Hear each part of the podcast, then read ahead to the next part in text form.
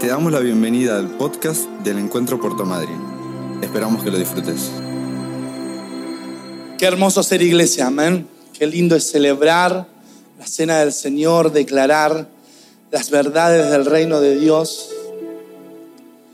No hay nada más hermoso que tener una esperanza, que saber que nuestro Dios, que vivió Jesucristo acá en la tierra hace dos mil años, que caminó entre nosotros, nos promete que va a volver y va a volver a hacernos reyes y sacerdotes y que junto con Él reinaremos. O sea, decirle al que está a tu lado, sos un, sos un rey y sos una reina. Ya los matrimonios ya empezaron, sos una reina, un rey. La palabra de Dios dice eso, somos reyes y sacerdotes, nación santa, pueblo escogido por Dios, adquirido, ¿se acuerdan eso? ¡Ey! No se olviden. La palabra de Dios, yo lo tomo. Yo cuando me presento a algún lado, llamame rey. Sir Jorge. Sir. Perdón, estoy con lo de la serie. Abrí tu Biblia en Marcos capítulo 8. Es una prédica súper cortita es un mensaje que creo que va a cambiar un poco la perspectiva de algunas cosas. Cuando lo prediqué en los jóvenes, le decía a los chicos, creo que este es un lineamiento de parte de Dios para toda nuestra vida espiritual y cómo afrontar ciertas situaciones. Es un mensaje para aquellos que quizás están pasando por tormentas, dificultades, problemas sin resolver hace meses para aquellos que sienten que no hay salida, para aquellos que parece que Dios en lo inmediato no ha respondido. Es un mensaje para ese tipo de personas, para aquellos que recibieron una promesa y sienten que Dios todavía no lo cumplió.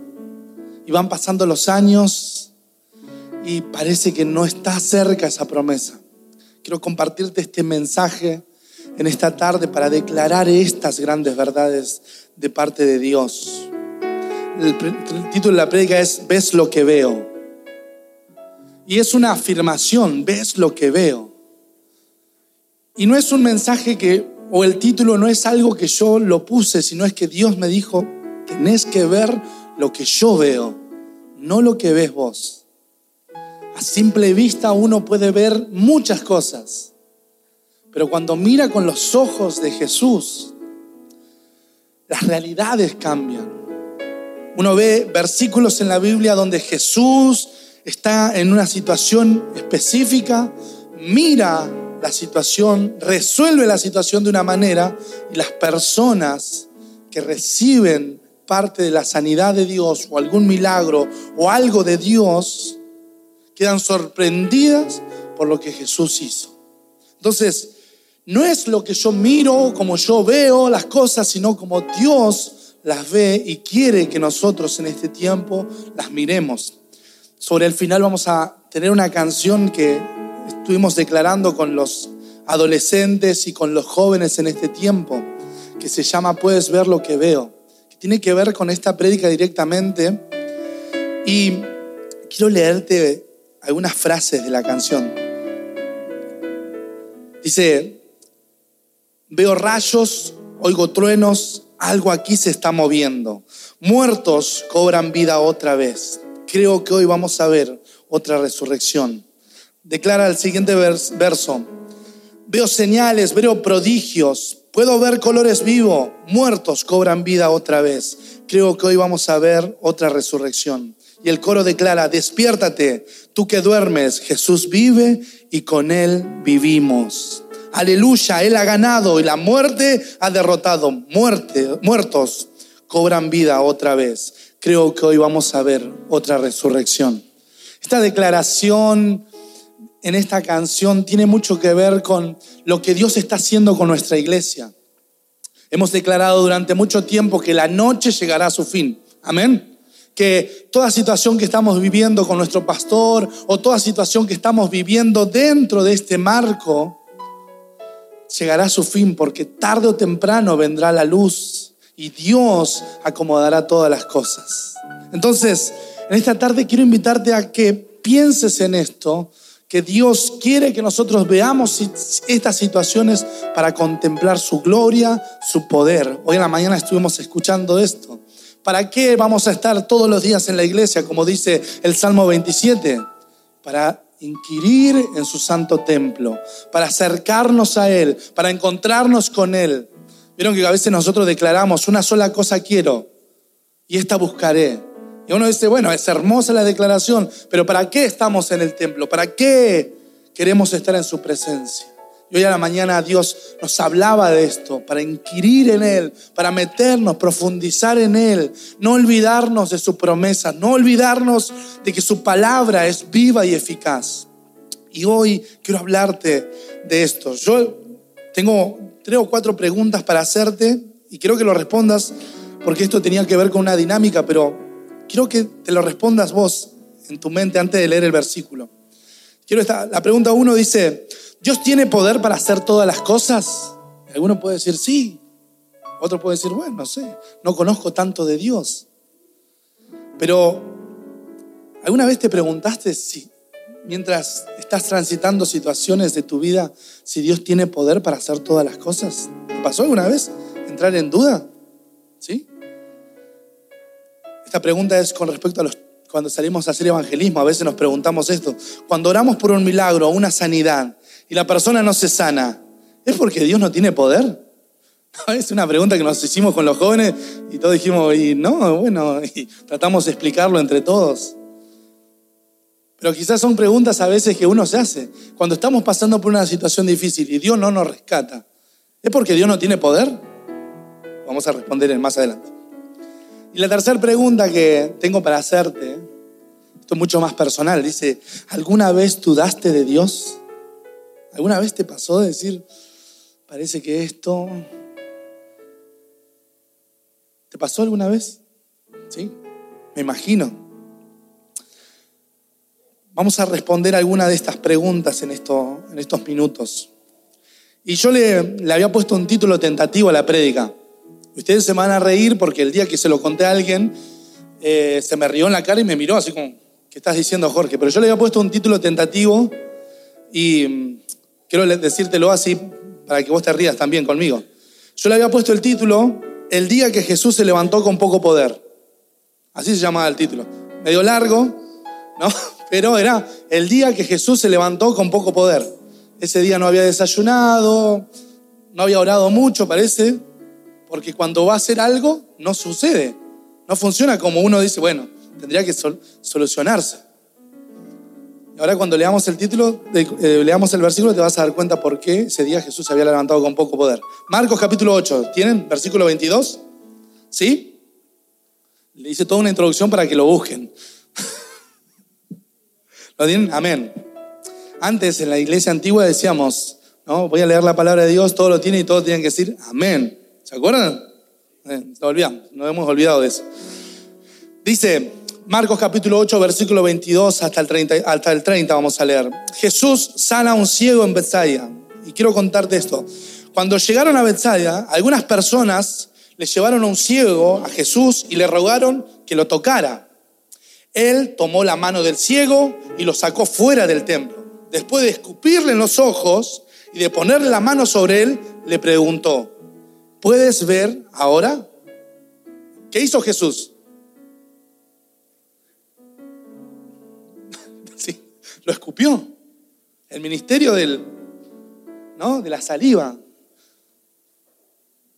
Vieron que yo quiero leerte este porque para mí cuando yo lo leí era muy gracioso. Jesús no le tocó el brazo, no lo agarró, no lo abrazó, no lo oró, ¿qué hizo? Lo escupió. Así que hermano, después, cuando termine la reunión, van a recibir.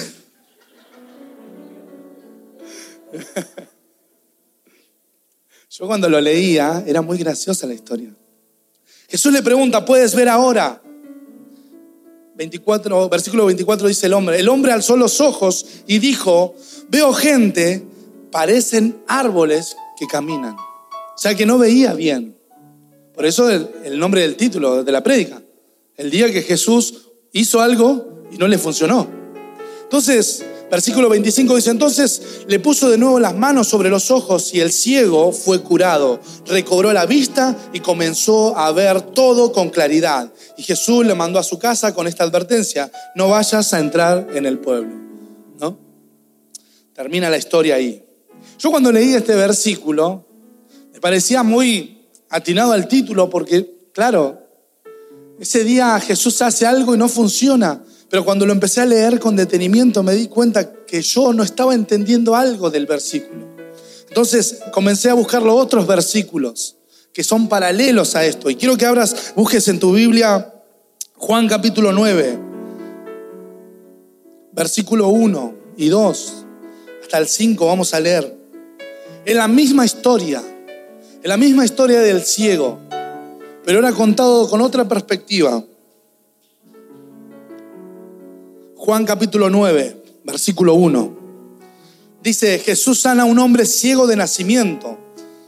Mientras caminaba, Jesús vio a un hombre que era ciego de nacimiento. Versículo 2 dice, Rabí, ¿por qué nació ciego este hombre? Le preguntaron sus discípulos. ¿Fue por sus propios pecados o por los de sus padres? Versículo 3, no fue por sus pecados, ni tampoco por los de sus padres, contestó Jesús nació ciego para que todos vieran el poder de Dios en él. Repetí conmigo esto. Nació ciego para que todos puedan el poder de Dios en él. Para que todos puedan ver, perdón, el poder de Dios en él. Entonces, ahora cierro toda la historia cuando leo todos los versículos.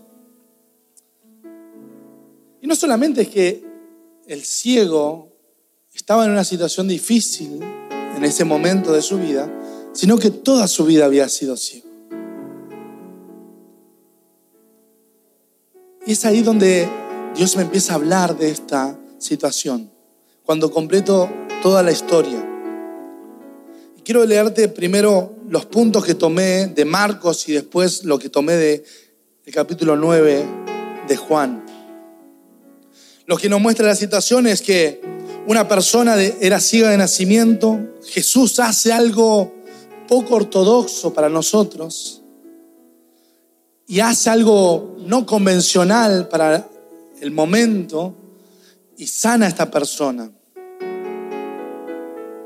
Para ver cómo Jesús ve la situación, debo dejar que Jesús haga la obra como Él quiere hacerla. Eso es una verdad que tomé del primer texto. Yo sé que es causa risa a veces cuando dice, ¿qué hizo Jesús? Escupió la tierra, hizo un poco de lodo, se lo puso en los ojos. Dice, ay, qué desagradable, Jesús. ¿Cómo vas a hacer eso? Pero hay algo que entendí de esto. Dios obra de maneras impensadas. Porque si Dios obrara siempre de la misma manera, nosotros diríamos, ya sé, lo va a hacer así, lo va a hacer de esta manera. Voy a esperar que suceda de esta manera. Pero ahora cuando nosotros vemos las cosas como Dios las ve, nos sorprendemos cada vez que sucede eso, cada vez que sucede un milagro. Por eso que uno de los puntos que tomé para introducirnos en esta historia es para ver cómo Jesús quiere que miremos, necesito que Jesús haga la obra que Él quiere hacer. Yo puse acá, nadie en su sano juicio escupiría a una persona para que sane, para que se sane. Nadie. Pero Jesús lo hace para que se desarrolle una fe, una obediencia, para que esta historia cuando la leas diga, wow, Qué poco ortodoxo Jesús a la hora de hacer un milagro. Pero es así como Dios muchas veces se manifiesta en nuestras vidas. ¿Vieron que usamos nosotros la palabra spoiler? Dijimos, ah, me estás contando la historia. Imagínate que todos los milagros de Dios fueran de esta manera nada más. Viene un ciego, lo toca, se sana. Viene un paralítico, lo toca, se sana. Qué aburrido. Qué aburrido porque vos ya sabés la historia, ya la conocés. Pero yo creo que Dios muchas veces utiliza situaciones de nuestra vida para que nos sorprendamos del poder de Dios, para que podamos contemplar su gloria, para que podamos contemplar su belleza y decir, Dios, sí que eres soberano. Yo pensaba que esto lo ibas a resolver así y lo resolviste de otra manera, pero no solamente lo resolviste, sino que le diste esperanza a mi vida, una solución mucho más segura. Porque estamos acostumbrados muchas veces a lo rápido. Bueno, dale Señor, hacelo ahora. Hacelo ahora, saname ahora. Pero Dios es soberano. Dios hace como Él quiere hacer la obra, no como nosotros. Muchas veces estamos quizás pidiéndole a Dios. Otro punto que tomé para ver cómo Jesús ve la situación, debo dejar que Jesús me tome de la mano y complete su obra para que yo pueda ver con claridad. El versículo 24, 23, perdón, Jesús le pregunta, ¿puedes ver ahora? Y el hombre alzó sus ojos y le dice, veo gente, pero parecen árboles. Y es Jesús cuando toma de nuevo a la persona, ora nuevamente y la obra, el milagro, la sanidad se completa en la vida de esta persona. Por eso es necesario que Jesús tome nuestras manos para que nosotros podamos ver con claridad. Necesitamos afirmarnos en Dios para que la obra, el milagro, la sanidad sea completa. Cuando nos tomamos de Jesús dejamos de ver sombras y comenzamos a ver con claridad. Amén. Cuando comenzamos a afirmarnos con Jesús, ya los días no son grises. Toma color. Comienza a entender el propósito y empezás a decir, ah, claro, era para esto. Dios estaba preparando mi vida para esto. Y una vez que uno transita las temporadas difíciles, deja de ser la misma persona porque dice, yo ya no soy aquel. Pasé por esta circunstancia. Me tocó vivir una difícil, pero lo he superado. He crecido, he madurado. Amén. Para ver su gloria, Jesús debe tomarte de la mano y vos vas a ver con claridad su poder su manifestación. En el segundo texto tomé tres puntos claves.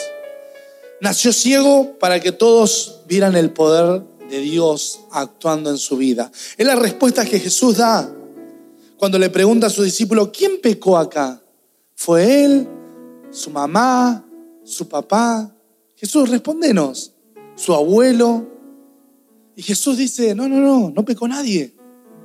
Esto es para que veamos el poder de Dios manifestado en su vida.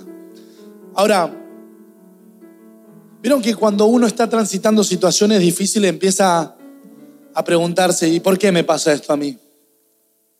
¿Por qué a mí, yo que soy tan bueno? Yo que hago siempre todas las cosas bien, ¿no?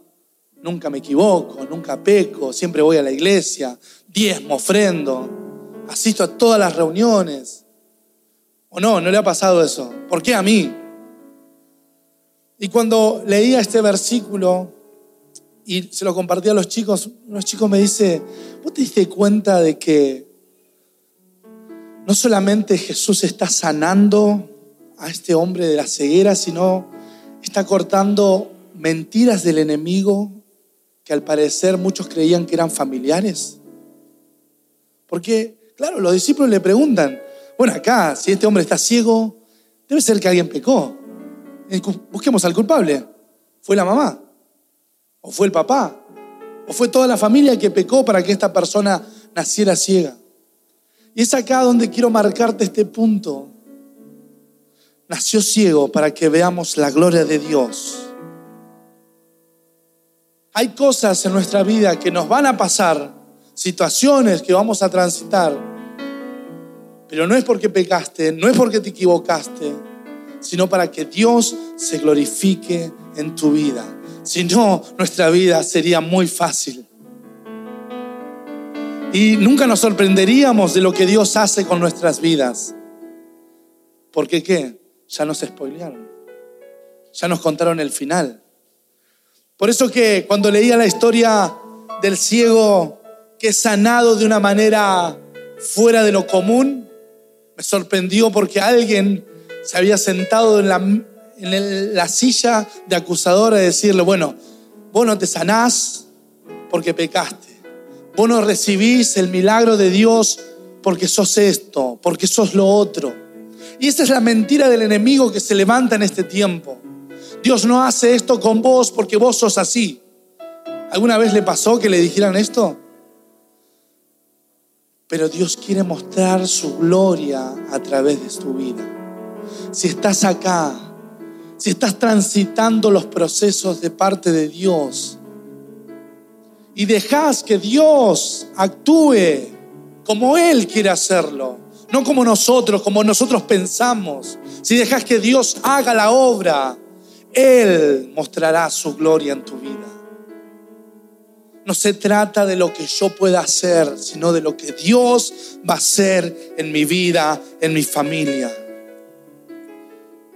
Yo respondía a esta pregunta al comienzo. Dios no es que se levanta con poco poder. Él es el mismo ayer, hoy y por siempre. Pero Él cada día renueva su misericordia en tu vida y vos todos los días te levantás para ver su gloria. Yo les mencionaba justo en este punto a los chicos, cuando hablábamos con los jóvenes, del día del mundial, la final del mundial, ¿se acuerdan?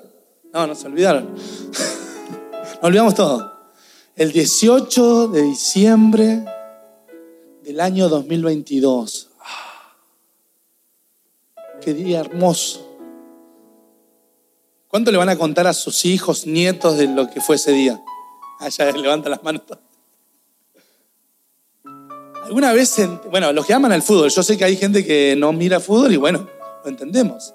Pero los que amamos al fútbol, los que aman al fútbol, con una mano en el corazón, ¿no fue el mejor día de tu vida? ¿No? ¿No fue como el día ese que vos dijiste, nunca había sentido esto? Yo le contaba a los chicos que gana el partido Argentina y subimos a la terraza y nos gritamos con los vecinos del frente, vamos vecinos, campeones, vecinos allá, campeones. Empezaron a sonar las bombas de estruendo, todo. Nunca había sentido algo así. Eh, había festejado muchos campeonatos de mi equipo, pero nunca me había pasado de levantarme y salir y correr y grabar un vivo en Instagram y decir, hey, no se rían. Hubo gente que se tiñó el pelo y yo no dije nada. Hay gente que se rapó y nadie dice nada. Yo salí, corrí a la, terraza y me saludé con vecinos que ni me conocen. Porque ese día fue clave. Ahora, cuando nosotros venimos a la presencia de Dios y a veces contemplamos su belleza, su hermosura, ¿no es el mejor momento de nuestra vida? Yo te lo comparo porque es algo que todos hemos vivido en este tiempo. Pero cuando estás en la presencia de Dios, ¿no es lo mejor que te puedo llegar a pasar en tu vida? que no tiene comparación cuando sentís que Dios viene a tu lugar donde estás sentado y te toca y comenzás a reír, a llorar. Solamente hay palabras de diciéndole, Señor, yo te amo, te necesito, sos lo más importante para mi vida. O no hay nada mejor que cuando Dios viene a tu casa y estás sentado y empezás a sentir su presencia. Yo cuando buscaba este versículo, esta, esta idea, o sea, oh, fue genial lo del mundial, pero cada domingo, cada martes, tengo estos encuentros tan personales con vos en la iglesia, Señor. No quiero dejar de pasar un día sin contemplar tu gloria, tu belleza. Yo sé que he disfrutado ese 18 de diciembre y no, no va a cambiar nunca eso en mi vida. Pero hermanos, todos los días tenemos la oportunidad de vivir lo más parecido a ese momento y mucho mejor y mucho más excelente, pero con Dios. Algo que te llenará de euforia, de alegría. ¿Se acuerdan de esa canción que dice, sí, ¿qué haría cuando estuviera en tu presencia? No sé si llorar o reír. Me comportaría como un niño. ¿Se acuerdan de esa, de esa adoración?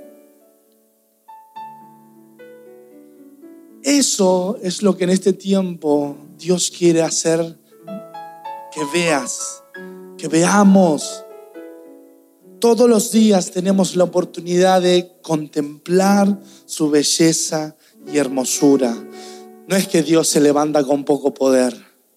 No es que Jesús ese día no había desayunado, sino que ese día Jesús tenía otros planes con ese ciego. Hoy no te voy a sanar de la manera normal.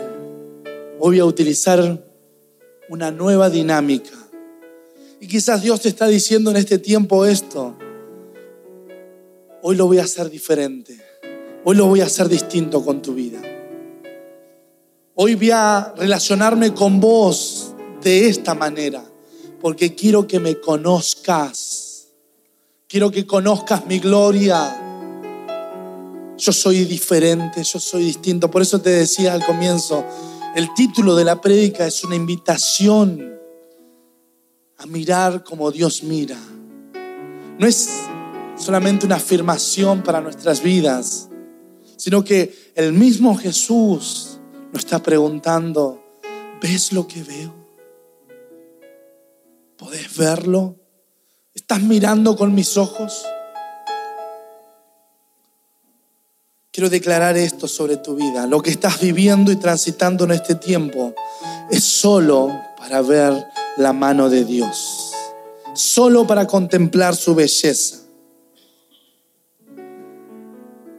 Y quiero reafirmar esta idea con algo que le sucede a María cuando se le muere su hermano, Lázaro.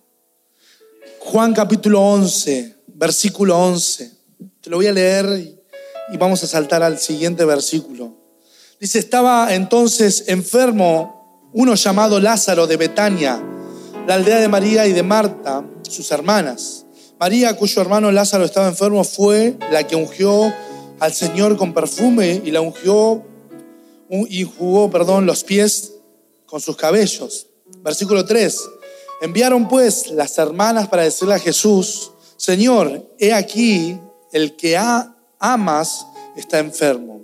Y oyéndolo Jesús dijo, esta enfermedad no es de muerte, sino para la gloria de Dios, para que el Hijo de Dios sea glorificada por ella. ¿Qué le dice Jesús a las hermanas de Lázaro? Esta enfermedad, esta situación en tu vida no es para que mueras, es para que veas la gloria el poder de Dios, la manifestación de Dios obrando en tu vida. Sé que es doloroso, sé que es difícil. Imagínate las hermanas de, de, Lázaro diciendo, Jesús murió, murió, ya no hay nada que hacer. Pero Jesús le dice, esta enfermedad, este problema no es de muerte, es para que veas mi gloria, mi poder. Y acá quiero decirte esto, iglesia.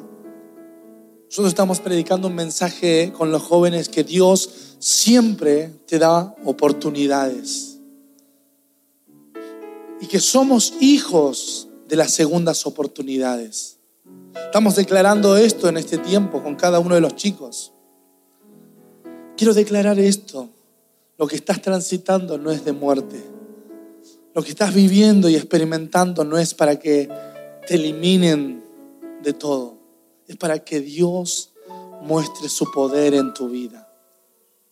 Porque en Dios siempre hay oportunidades. Somos hijos de esas oportunidades. Si Dios no hubiera venido a nuestro rescate, nosotros no estaríamos en el lugar donde estamos. Él, Él quiere mostrar su poder en tu vida. Versículo 38 de Juan capítulo 11. Jesús profundamente conmovido otra vez vino al sepulcro. Era una cueva y tenía una piedra puesta encima. Dijo Jesús, quitad la piedra. Marta, la hermana del que había muerto, le dijo, Señor, de ya, porque es de cuatro días. Y Jesús le dijo, ¿no te he dicho que si crees verás la gloria de Dios? Entonces quitaron la piedra de donde había sido puesto el muerto y Jesús, alzando los ojos a lo alto, dijo, Padre, gracias te doy por haberme oído. Yo sabía que siempre me oyes, pero le dije por causa de la multitud que está alrededor, para que crean que tú me has enviado. Y habiendo dicho esto, clamó a gran voz, Lázaro, fuera. Y esta declaración que Jesús hace, dice, y el que había muerto, atados las manos y los pies con vendas y el rostro envuelto en un sudario, Jesús le dijo, desátate y déjenle ir.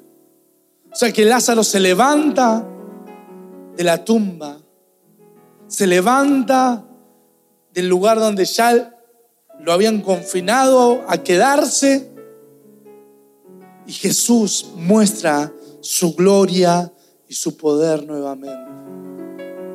Ahora me quedo con la pregunta que le hace a Marta. Marta le dice, ya pasó mucho tiempo. Ya hay olor. Esta situación ya no, no tiene resultado. No se va a volver a solucionar. Es más, hicimos todo lo que es acorde alguien que ya murió. Y esto es lo que me decía Dios en este tiempo. Muchas veces la situación en nuestra vida va a parecer que está terminada, que ya no hay salida, no hay soluciones. Pero Dios te va a decir, Lázaro, levántate, anda, sos un hijo de segundas oportunidades Necesitas ver como yo veo. Esta enfermedad, esta situación no es para matarte, es para mostrar la gloria de Dios nuevamente. Yo no sé cómo estás transitando esta vida cristiana o cómo estás transitando este proceso, esta, este año que estás comenzando quizás. Pero Jesús te está preguntando, ¿no te dijes que si crees verás la gloria de Dios? ¿No te dije que si mirás como yo miro, vas a ver mi poder manifestado en tu vida? Jesús una vez más nos pregunta, ¿ves lo que veo? Es necesario que veas como yo lo veo. Por eso quiero el texto, el título de esta prédica está en afirmativo. Necesitamos ver lo que Él ve. Nosotros tenemos una declaración en este tiempo. Tu gloria quiero ver. Tu gloria quiero ver. Yo no sé cómo estás transitando tu vida y los procesos que estás llevando adelante. Pero si querés ver su gloria, tomate firme de las manos de Jesús. Espera los milagros inesperados. Espera las situaciones más locas para que Él se manifieste. Yo sé que causa mucha gracia que Jesús escupiera el ojo o la, o la parte de hacer un barro y ponérselo en los ojos. Pero cuando yo leía esto me causaba mucha gracia, pero yo decía, claro, lo convencional es que lo toque, pero lo no convencional es que Jesús haga como Él quiera hacerlo, como Él le parezca. Y es la temporada que nos toca vivir hoy, que Dios haga su voluntad. Que Dios haga lo que Él quiere hacer. Yo quiero ver su gloria. Todos los días quiero ver su gloria, quiero ver su poder manifestado en mi vida.